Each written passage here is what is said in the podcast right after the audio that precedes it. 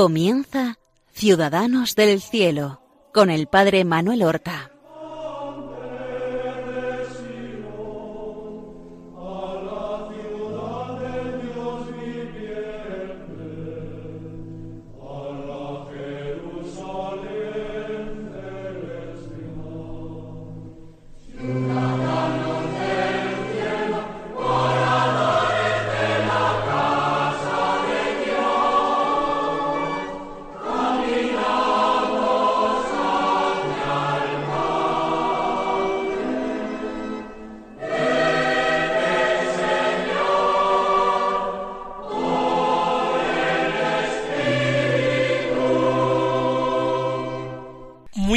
Días, queridos oyentes de este programa Ciudadanos del Cielo, que emitimos cada martes en Radio María, y con el que pretendemos acercarnos a la vida de nuestros hermanos los santos, para imitar, con la ayuda de la gracia de Dios, que no nos ha de faltar, las virtudes que ellos practicaron, para enardecernos en el amor de Dios que ellos profesaron de una forma tan eminente, tan ejemplar.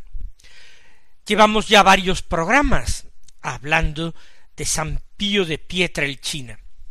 Es un santo que tiene una vida fascinante, una vida sobrenatural en muchas cosas y extraordinariamente natural y ordinaria en otras. No es un santo que haya sufrido martirio, no haya sido llevado a los tribunales y muerto por el nombre de Cristo, tampoco es un misionero que emprendiera grandes viajes, ni tuvo como San Pablo pues aventuras sin cuento y naufragios y cárceles.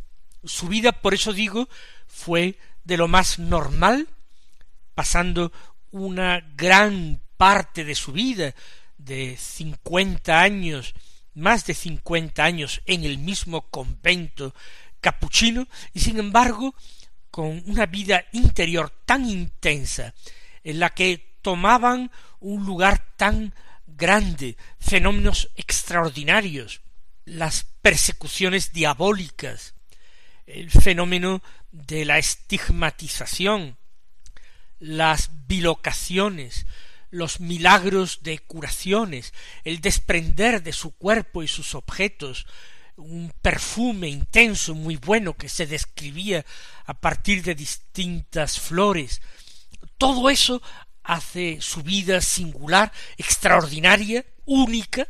Este es San Pío de Pietrelcina, a quien nosotros rendimos un homenaje y de quien yo quería convertir a los oyentes en grandes devotos. Estamos narrando su vida con mucho detalle para fijarnos en algunas virtudes que practicó en cada etapa de su vida. Estábamos narrando el comienzo de sus estudios, cómo después del noviciado él dedica un año a los estudios de humanidades, para estudiar cultura general, historia, lengua, donde se ejercita con distintas composiciones literarias.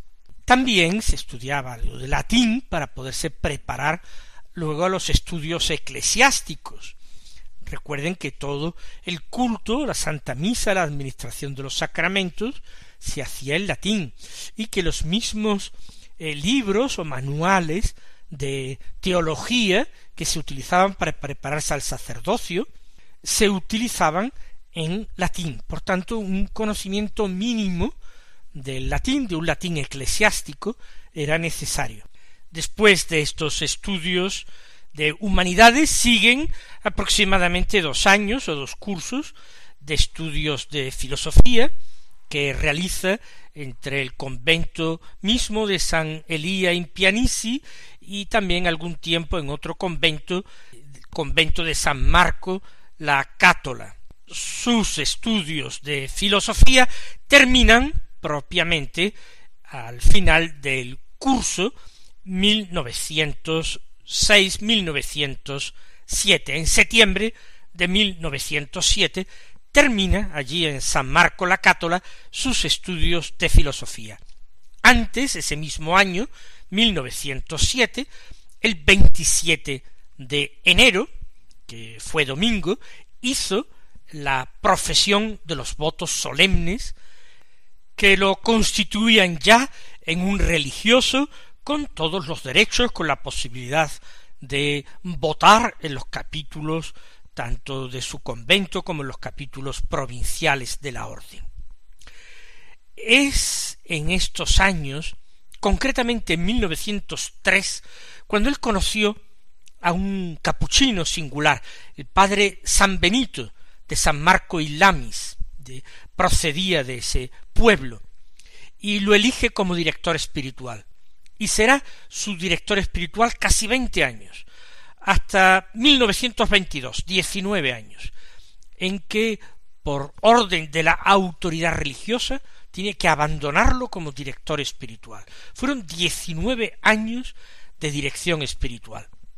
Y fueron años muy intensos. Les voy a explicar o voy a tratar de apuntarles a algunos detalles de la vida espiritual del Padre Pío en estos años donde no ha estudiado todavía siquiera la teología.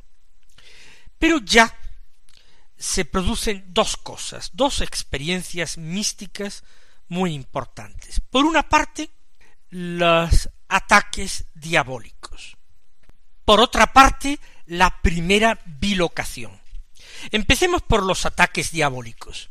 El año antes de entrar en el convento, así pues, eh, él entra en eh, enero de 1904, pues el año antes, en enero de 1903, ya tiene una visión muy especial en que se le representa un poco lo que va a ser su su vida, su vida en el futuro. Y todo esto con la presencia de un joven lleno de luz, luminoso, que parece que es su ángel, que le hace también ver criaturas tenebrosas que están dirigidas por un hombre gigantesco, que tocaba las nubes con su cabeza. Y la figura luminosa le dice yo no permitiré que él te derribe pero tendría que luchar, tendría que luchar mucho. Pues bien, las manifestaciones diabólicas, con un sufrimiento especial, se van a presentar ya abundantemente desde el noviciado. Por ejemplo, un tintero en su mesa de trabajo, que sin que nadie lo toque es lanzado sobre la pared de la celda, la cama, que da la vuelta, ruidos, aterradores por la noche, las cartas que le escriben, algunas de ellas al recibirlas, al sacarlas del sobre, están totalmente en blanco, otras están llenas de tachaduras, de manchas de tinta. Esto dura años y hay testigos que declaran haber en presencia de Fray Pío con él haber abierto la carta y estaba así. Luego también pues serán golpes, golpes físicos que realmente le producen daño, lo dejan verdaderamente molido en ocasiones y provocan el, susto de distintas personas que se alojan en el convento donde está él y que al principio son escépticos y no piensan que estas cosas pueden darse en pleno siglo XX. Pero por otra parte, está la primera bilocación que él experimenta. Es en el año 1905. Se encuentra estudiando, empezando a estudiar la filosofía.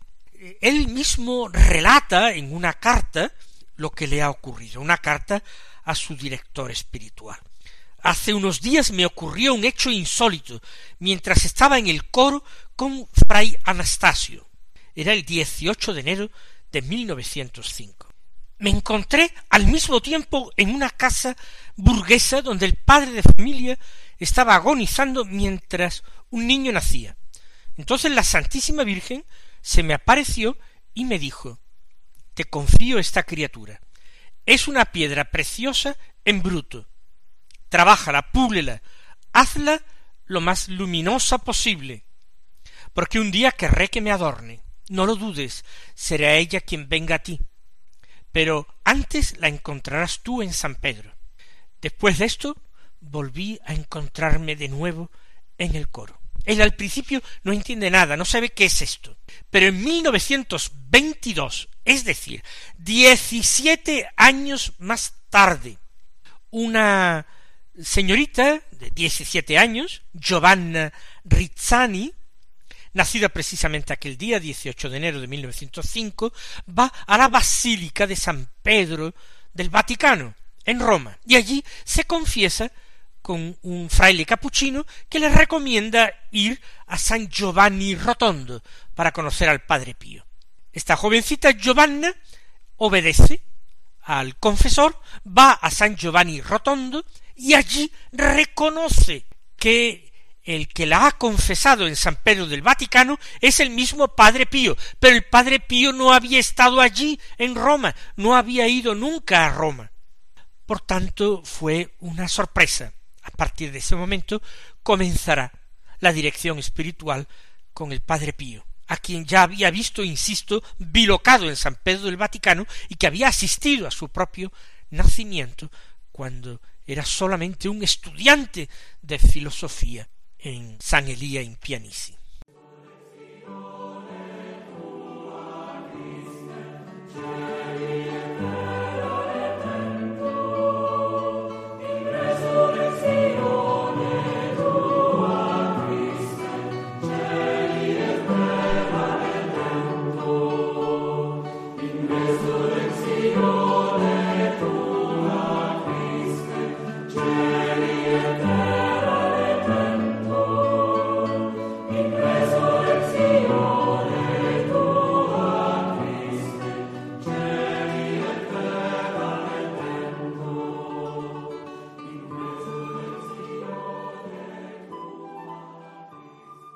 Pero no nos quedemos sin más con lo sobrenatural, sino tratemos de reflexionar para encontrar el sentido de todo esto y de esta vida tan extraordinaria como fue la del Padre Pío. En primer lugar, podemos decir que la gracia de Dios actúa como quiere, y que nosotros no podemos pedirle explicaciones a Dios y Dios no tiene que justificarse por hacer lo que Él hace. Sí sabemos por revelación que Dios es amor, que Dios tiene un designio de salvación sobre los hombres. Pero al mismo tiempo, Dios quiere restaurar al hombre desde su naturaleza caída por el pecado, mostrándole que el fin de su existencia, la razón por la que Él le creó en el paraíso, no es otro que el amor. El hombre ha sido creado para amar y para ser amado, para ser amado inmensamente por Dios y para corresponder a ese amor por toda la eternidad. Como hacen los ángeles, los ángeles fieles, porque los ángeles caídos se empeñan en hacer caer a los hombres, envidiosos de estas oportunidades que tienen los hombres. El Hijo de Dios no se hizo ángel para salvar a los ángeles caídos. Sin embargo, el Hijo de Dios se hizo hombre en las entrañas purísimas de María para salvar a los hombres caídos. Así pues, Dios puede otorgar sus dones y sus gracias más grandes, más extraordinarias, a distintas personas, no por méritos de estas personas, sino porque sí, porque Dios quiere. Evidentemente, Dios escoge aquellos que Él sabe que van a corresponder mejor a estas gracias. Y lo hace no puramente para beneficio de estas personas, sino para bien de otras muchas almas que gracias a la vida de estas personas serán llamadas a la conversión, a la práctica de las virtudes y por tanto a la salvación. Esa es la forma en que Dios actúa. Dios podría salvar al hombre sin necesidad de todo esto, podría salvarla sin necesidad del sacrificio de Cristo en la cruz, y sin estos planes extraordinarios que se desarrollan a través de una historia, la historia de la salvación, Dios podría hacer esto quizás. No entremos en disquisiciones filosóficas. Aunque pudiera, Dios va a dar testimonio de que Él es amor, de que el sentido de todo lo que existe es el amor. Y así quiere salvar al hombre desde su libertad más plena, desde esa invitación a entregar la vida como el mismo Dios la entrega, vaciándose de sí mismo, dándose y amando. Por eso Dios se volcó en aquella persona de Francesco Forgione, el Padre Pío, para configurarlo totalmente a él, para hacer de él, en medio de los hombres de su época, del siglo XX, un siglo terrible, un siglo descreído, siglo del ateísmo, pero también siglo en que se ha derramado más sangre humana que en cualquier otro siglo anterior, con esas dos terribles guerras mundiales y otras muchísimas más guerras más y exterminios horrorosos. En ese siglo XX que fue el siglo en que se desató la inmoralidad total y absoluta, en que el hombre se decidió vivir de espaldas a la ley de Dios de una manera generalizada y total. En ese siglo XX, Dios suscita una figura extraordinaria, a la que dota de toda clase de carismas, no para darle una vida fácil, cómoda, no para llenarlo simplemente de eh, fama y que todos vinieran a postrarse a sus pies, configurándolo con Cristo, lo hizo vivir a la sombra de la cruz, entre dolores extraordinarios, dolores físicos, una vida con enfermedades desde joven, pero luego la estigmatización de la que hablaremos en un momento. Dolores tremendos, en nada comparables a los dolores morales y espirituales dolores que vinieron no de parte de los hombres mundanos, sino de parte de los hombres de iglesia, de la misma iglesia, con sanciones canónicas, con castigos, con persecución, con ostracismo.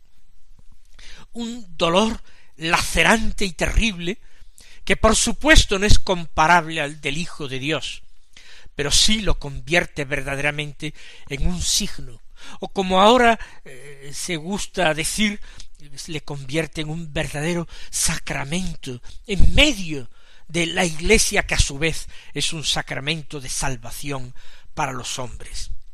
Por eso no nos extrañemos de que el diablo, con permisión de Dios, se ensañase con él, lo persiguiera, por supuesto sin poder darle muerte, no porque Satanás no tenga poder para dar muerte a un hombre, sino porque Dios no se lo permite.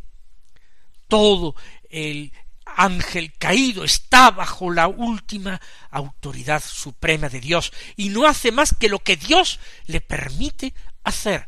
Por eso nosotros no debemos temer, porque todo lo que pueda ocurrir en nuestra vida ocurrirá si es permisión de Dios. Y en definitiva, para nuestro mayor bien espiritual y el bien de nuestro prójimo.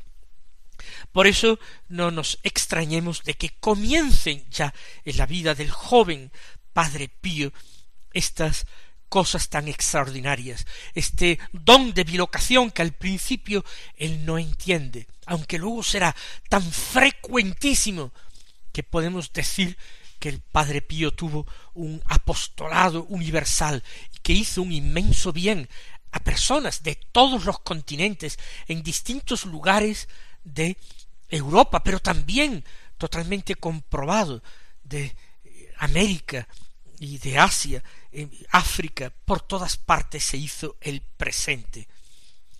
Y esa lucha contra los espíritus malvados.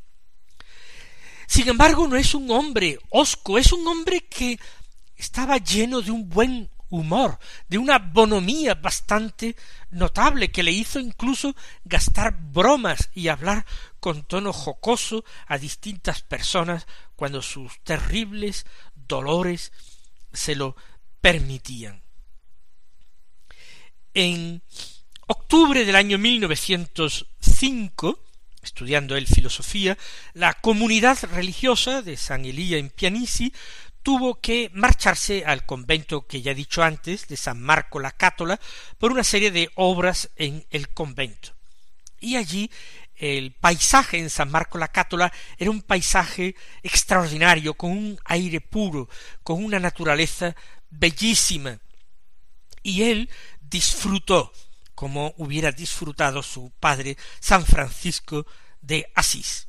En abril de 1906 regresan todos los frailes al convento de San Elías y él va a terminar sus estudios de filosofía.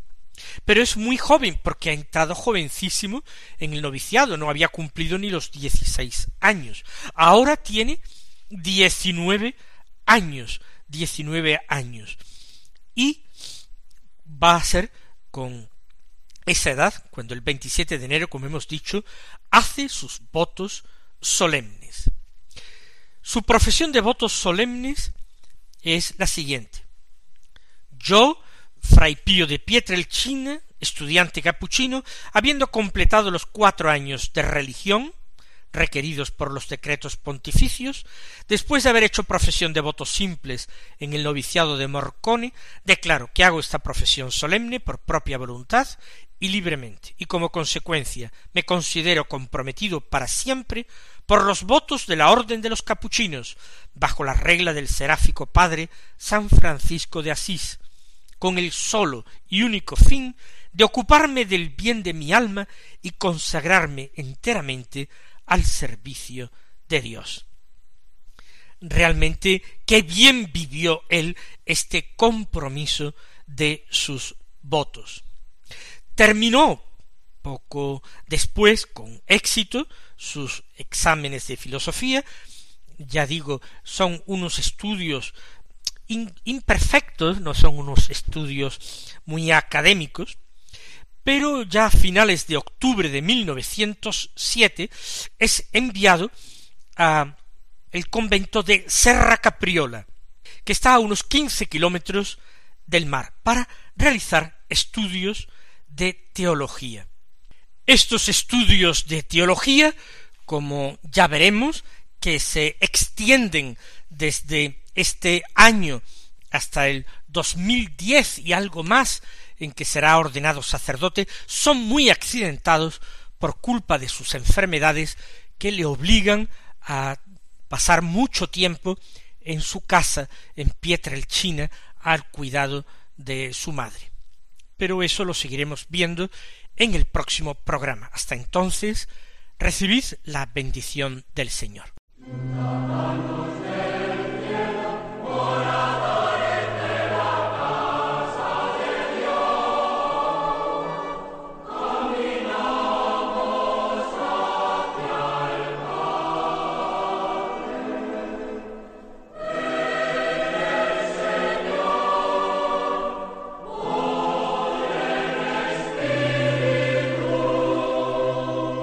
Han escuchado en Radio María Ciudadanos del Cielo con el Padre Manuel Horta.